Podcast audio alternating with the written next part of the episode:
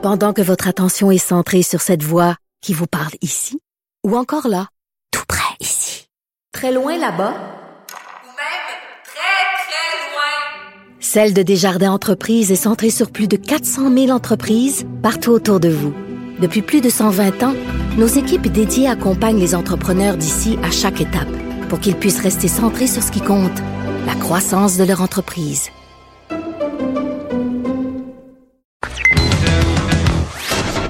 Connaît tous les dessous de la politique. L'économie, la santé, le transport. Chef du bureau d'enquête de l'Assemblée nationale. Antoine Robitaille. Là-haut sur la colline. Cube Radio.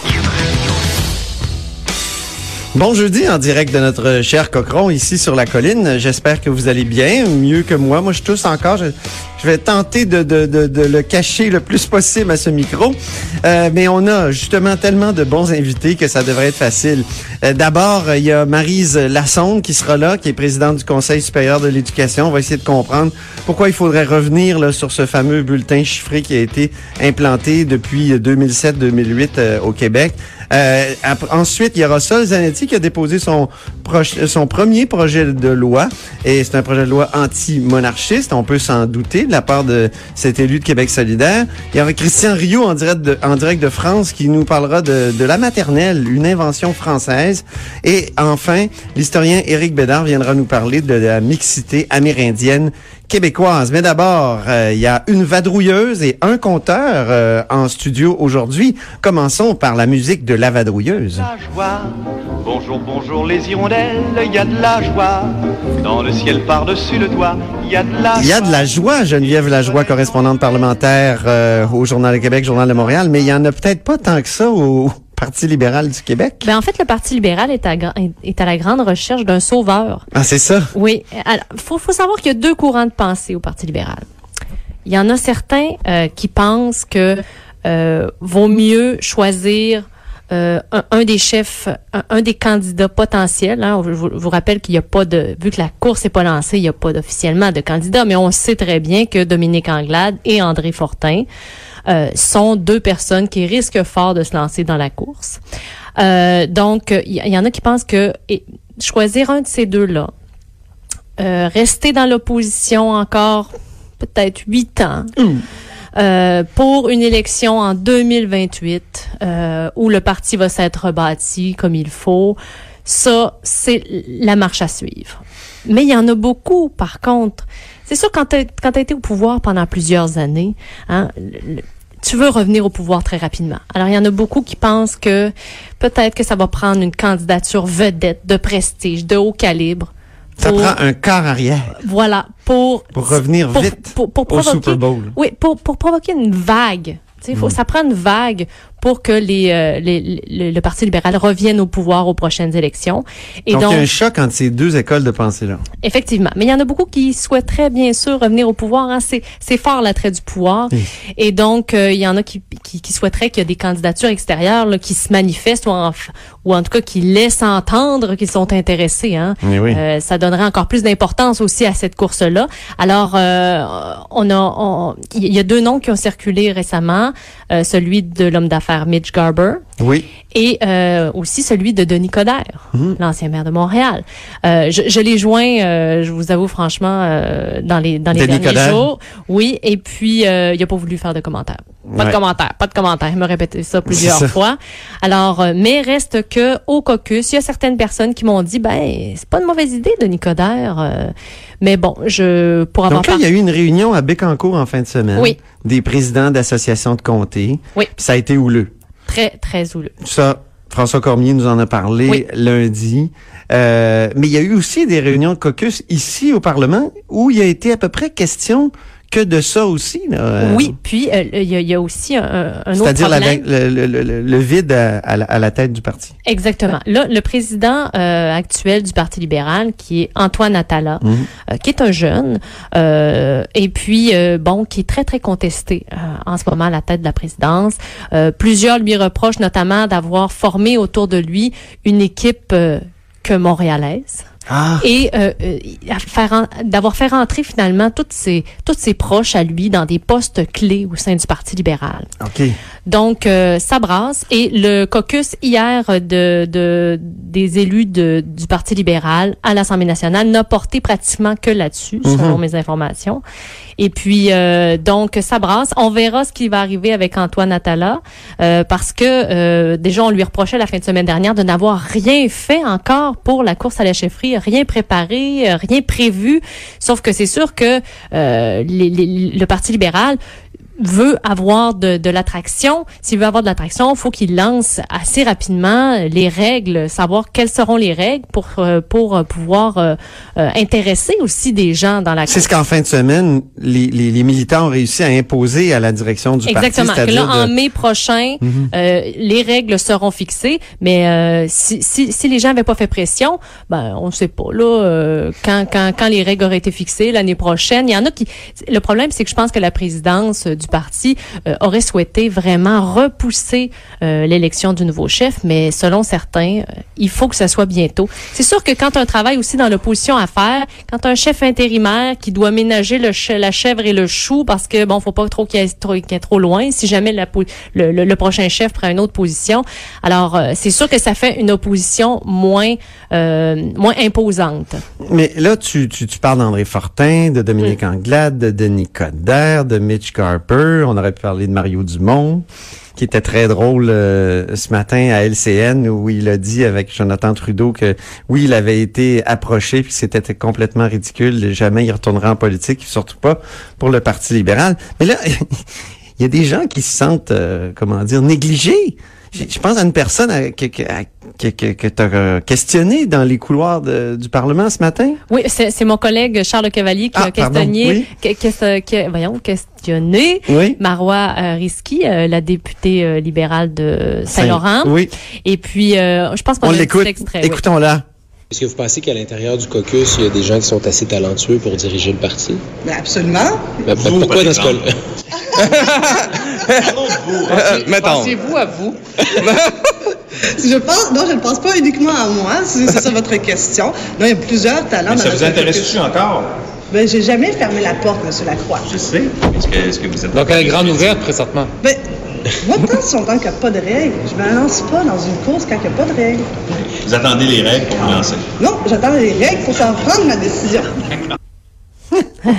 Alors, une autre qui, qui avait, c'est pas la première fois, là, elle nous a dit à plusieurs reprises qu'elle euh, elle était intéressée par la course à la chefferie. C'est une jeune députée, mais qui euh, brasse la cage pas mal au Parti oui, oui, oui, effectivement. Elle a forcé un débat sur les excuses quant à, à la rigueur budgétaire euh, lors du gouvernement euh, Couillard. Voilà, entre autres, entre, Entre autres, oui. Ben merci beaucoup Geneviève Lajoie, correspondante parlementaire, Journal de Québec, Journal de Montréal. Maintenant, c'est l'heure du compteur.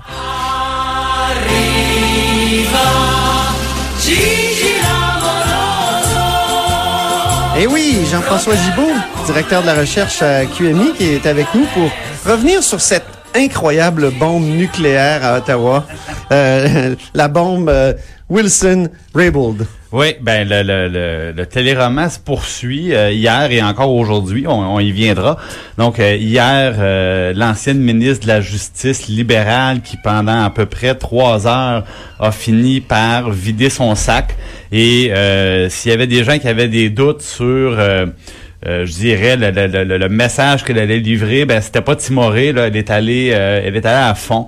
Euh, essentiellement, si, euh, si on résume, Antoine, euh, deux deux accusations très graves, c'est-à-dire que le, premier ministre lui-même aurait fait jouer des, des, des enjeux politiques au niveau de sa réflexion. Autrement dit, lui a dit, ben, tu sais, n'oublie jamais qu'il y a des élections qui s'en viennent et n'oublie pas que je suis aussi député de Papineau qui doit se faire réélire dans sa circon- circonscription au Québec.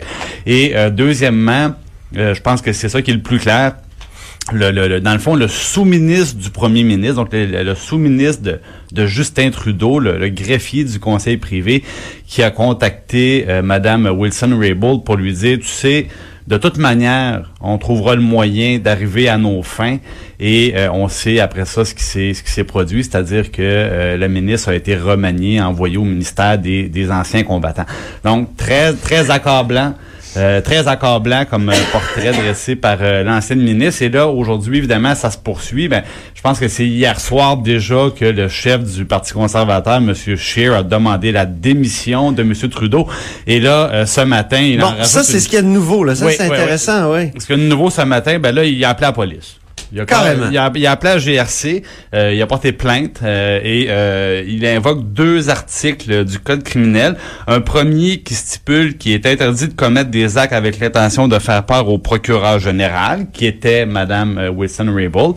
Et euh, deuxièmement, euh, l'article 139 qui criminalise toute tentative de faire obstruction au cours de la justice ou de le défaire.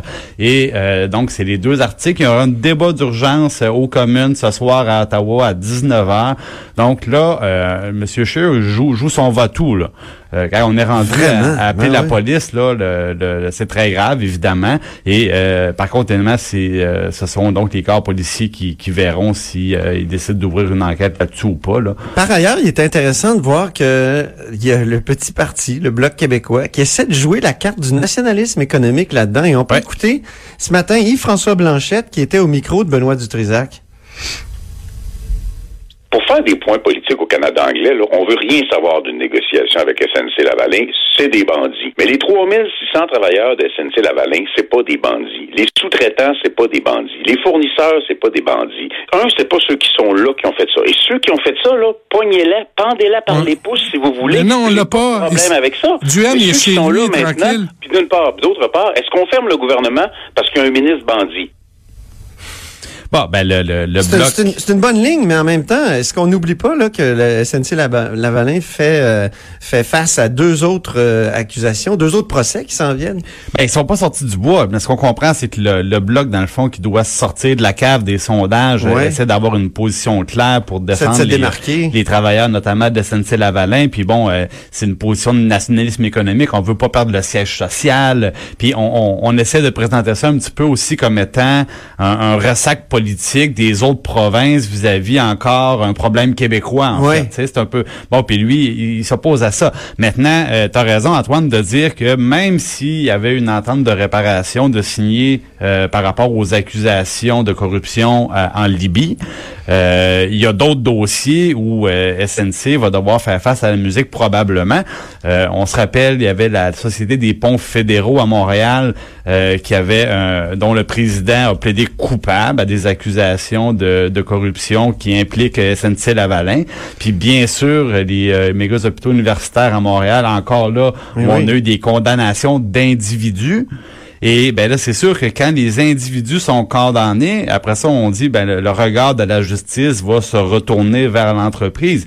Alors, c'est peut-être pas une fois, mais deux fois, trois fois euh, que SNC euh, va devoir essayer de signer des ententes de réparation. Et on rappelle, on avait sorti ça un peu en exclusivité au début, que euh, les prochains procès pourraient toucher le gouvernement du Québec. Oui. Donc, le même débat va se transférer à Québec et on verra si le DPCP, donc le directeur des poursuites criminelles et pénales, euh, une fois les accusations déposées, s'il y en a, va accepter de négocier une entente de réparation. D'ailleurs, ce va matin, vouloir euh, aller en procès. Ça, ça a fait en sorte que la ministre de la Justice québécoise a été obligée de répondre à des questions là-dessus. Vous, euh, quand vous entendez, la question qui, qui lui a été posée, c'est vous, quand vous entendez votre premier ministre dire, ouais, ça prendrait un accord de réparation, est-ce que c'est pas une pression euh, un message qu'il déjà? vous envoie. Ben oui, c'est ça. Puis là, elle a dit non, non, non, non. euh, C'est assez clair que lorsque M. Legault tenait ces, ces propos-là, il ne pensait pas que le débat s'en viendrait dans sa propre cour. Lui, il voyait euh, le, le- le- le- le Ottawa pris avec la patate chaude, puis en rajoutait une couche, ça lui faisait plaisir. Puis un jour, il a dit, oups,